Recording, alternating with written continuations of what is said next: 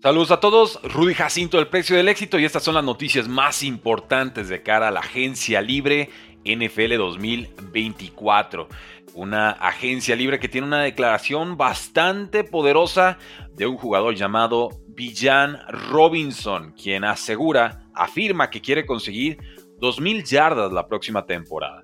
Y cuando un corredor dice algo de este tipo, cuando comenta algo así, suponemos que va a ser una combinación de yardas terrestres y aéreas, porque 2.000 yardas es un escandaloso número que muy pocos jugadores en la historia han conseguido. Pues bueno, Villan Robinson, corredor de los Atlanta Falcons, le dijo a Sports Illustrated que su meta para el 2024 es conseguir 2.000 yardas por tierra. No combinadas con aire, solamente 2.000 yardas por tierra. Y que cree que con el nuevo esquema del coordinador ofensivo Zach Robinson va a poder tener una producción bastante especial. No recuerdo unas declaraciones de este tipo. Lo más cercano que recuerdo fue el año pasado con Terry Hill, que quería superar la marca de las 2.000 yardas. Estuvo cerca, tenía el ritmo, nada más que al final se terminó lastimando. ¿Qué logró Villan Robinson en 2023? Como comparación o contexto.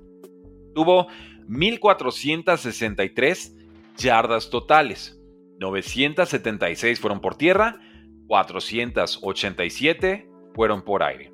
También tuvo 8 touchdowns y esto lo logró con 272 toques de balón. Es un promedio de 4.6 yardas por acarreo, que es, es bueno, pero no es extraordinario. No es el ritmo que necesitarías para poder superar las 2.000 yardas por tierra. Si Robinson promediara 4.6 yardas por acarreo la próxima temporada, necesitaría 435 acarreos, es decir, 26 acarreos por partido para lograr esas 2.000 yardas. Larry Johnson tiene el récord de más acarreos en una campaña con 416, es decir, 25 acarreos por partido. Esto lo logró en el 2006.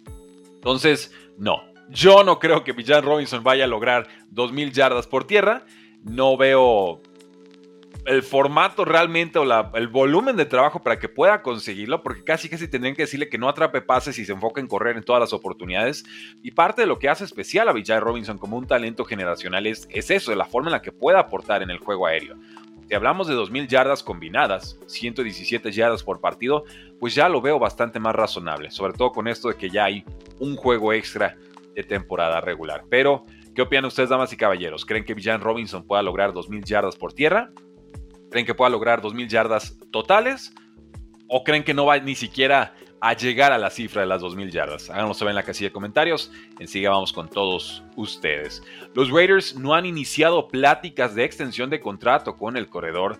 Josh Jacobs nos asegura Tashan Reed de The Athletic.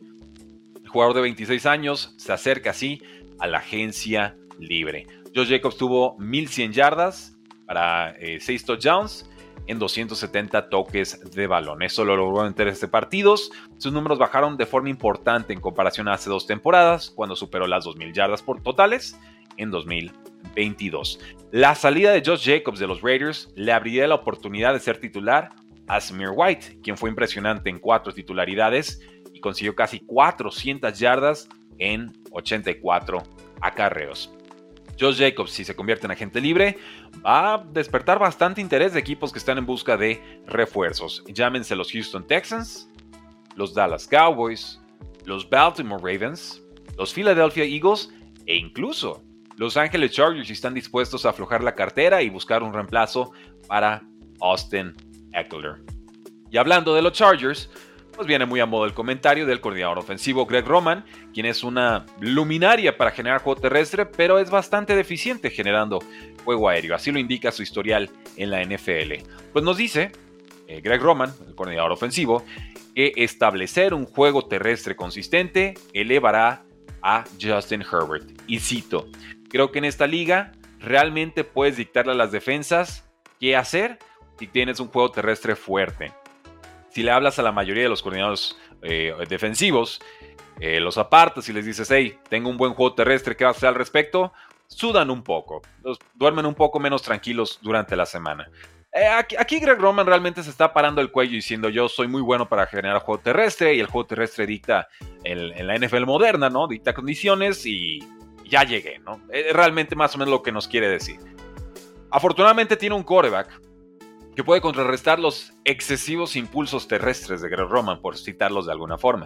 Y espero que Jim Harbaugh, si realmente estaba tan enamorado del coreback que ya tenían los Chargers, no lo esconda en este esquema, ¿no? Como ha sucedido en su momento con, por supuesto, Lamar Jackson con los Ravens o incluso con un Terrell Taylor con eh, los Buffalo Bills en su momento. O incluso un Colin Kaepernick con los San Francisco 49ers, que son los tres corebacks más destacados con los que ha trabajado eh, Greg Roman en el pasado. Los Chargers fueron número 25 en yardas terrestres el año pasado. Austin Eckler, lesionado, promedió 3,5 yardas por acarreo. Los Ravens, sin embargo, con Greg Roman como coordinador ofensivo, tuvieron 175 yardas por partido durante cuatro campañas. La idea aquí es que pues, van a enfocarse los Chargers en linieros ofensivos y en corredores que puedan darle un respiro a, a Justin Herbert. Y en esto nos haría pensar en el tackle ofensivo de Notre Dame, Joe Alt, un fuerte candidato entonces para ser tomado con el pick número 5 global. Hablando de los Baltimore Ravens, no van a renovar, no van a mantener al corredor Gus Edwards, así que se convierte en agente libre el próximo mes. Gus Edwards a sus 29 años consiguió 990 yardas totales y 13 touchdowns en 210 toques de balón. Buen jugador, adecuado, no especial y lo vimos en postemporada cuando el equipo se alejó completamente de él en esa final de conferencia contra los Kansas City Chiefs. De profundidad, ahorita Baltimore tendría a Keaton Mitchell, que viene regresando una lesión fuerte, ligamento cruzado anterior, y a Justice Hill, que es un corredor de rol que atrapa bien pases, pero no te va a aguantar un volumen de trabajo significativo. Jake Dobbins y Dalvin Cook serían agentes libres y esto nos hace pensar que Baltimore va a buscar corredor en agencia libre y creo que hasta podría llegar un corredor adicionalmente en el draft. Se les ha vinculado mucho con Derrick Henry, es mi landing spot favorito para el corredor de los Tennessee Titans, pero Josh Jacobs y Saquon Barkley tampoco pueden ser descartados en esta ofensiva. Los Seattle Seahawks le dieron nuevo contrato, o reestructuraron, mejor dicho, el contrato que ya tenía Geno Smith, y con esto convierten 9.6 millones de dólares, que iban a ser un, un, bono por estar en el roster, en un bono por firmar. O sea, le adelantaron ese dinero y con esto liberaron casi 5 millones de dólares de espacio salarial en 2024. Esta reestructura va a repartir estos 9.6 millones de dólares de forma equitativa entre las próximas dos temporadas y reduce el impacto salarial de Gino Smith en 2024 de 31 millones a 26 millones. Eso sí, le va a inflar el impacto de 2025 a 38 y medio millones de dólares. Entonces, así es como los equipos de pronto juegan con esto los dineros. Tienes un bono por estar en el roster que se te paga más adelante. No, no, no. Yo necesito esa flexibilidad salarial de una vez. Entonces, te doy ese dinero extra y ya al yo jugar con ese contrato puedo estirar otro cachito de ese dinero a varias eh, temporadas, por lo menos para efectos contables y para efectos del espacio salarial. En otras noticias, los Chiefs firmaron al despejador Matt Araiza, quien estuvo con los Buffalo Bills una pretemporada, jugó bien y luego fue acusado de toda clase de situaciones eh, bastante extraordinarias. Finalmente fue declarado inocente y se atreven los Kansas City Chiefs a firmarlo. Sus agentes decían, ah, Matt Araiza ha sufrido bastante, era justo que tuviera otra oportunidad y agradecemos a los Kansas City Chiefs por dársela. Así que Kansas City tiene nuevo despejador. Con eh, Chad Johnson, el ex receptor de la NFL, nos dice que un, y cito, un pequeño pajarito le dijo que Russell Wilson iba a llegar a los Pittsburgh Steelers. Entonces, si quieren creer en Chad Johnson, Russell Wilson ya estaría prácticamente hecho como nuevo quarterback de la franquicia. En negociaciones contractuales, los Bucaneros y Mike Evans siguen bastante apartados en un futuro acuerdo, nos asegura Jordan Schultz de Bleacher Report. Y los Santos reestructuraron el contrato del centro Eric McCoy y con eso liberaron 7 millones de dólares para esta temporada. Una de muchas eh, renovaciones, extensiones que estarán dando los Santos de Nueva Orleans, eh, reestructuras sobre todo, para poder llegar por lo menos en ceros, no números negativos a la nueva temporada NFL que inicia en marzo. Y con eso, damas y caballeros, terminamos nuestro programa del día de hoy y abrimos la sesión de preguntas y después, de respuestas. Despedimos, por supuesto, este podcast. Les pedimos enfáticamente que nos dejen una reseña de 5 estrellas y un comentario por ahí de por qué escuchan estos episodios todos los días. Nos ayuda muchísimo para crecer en Spotify, en Apple Music, en YouTube Music o donde sea que escuchen estos episodios. Muchas gracias, dejen esas 5 estrellas porque la NFL no termina y nosotros tampoco.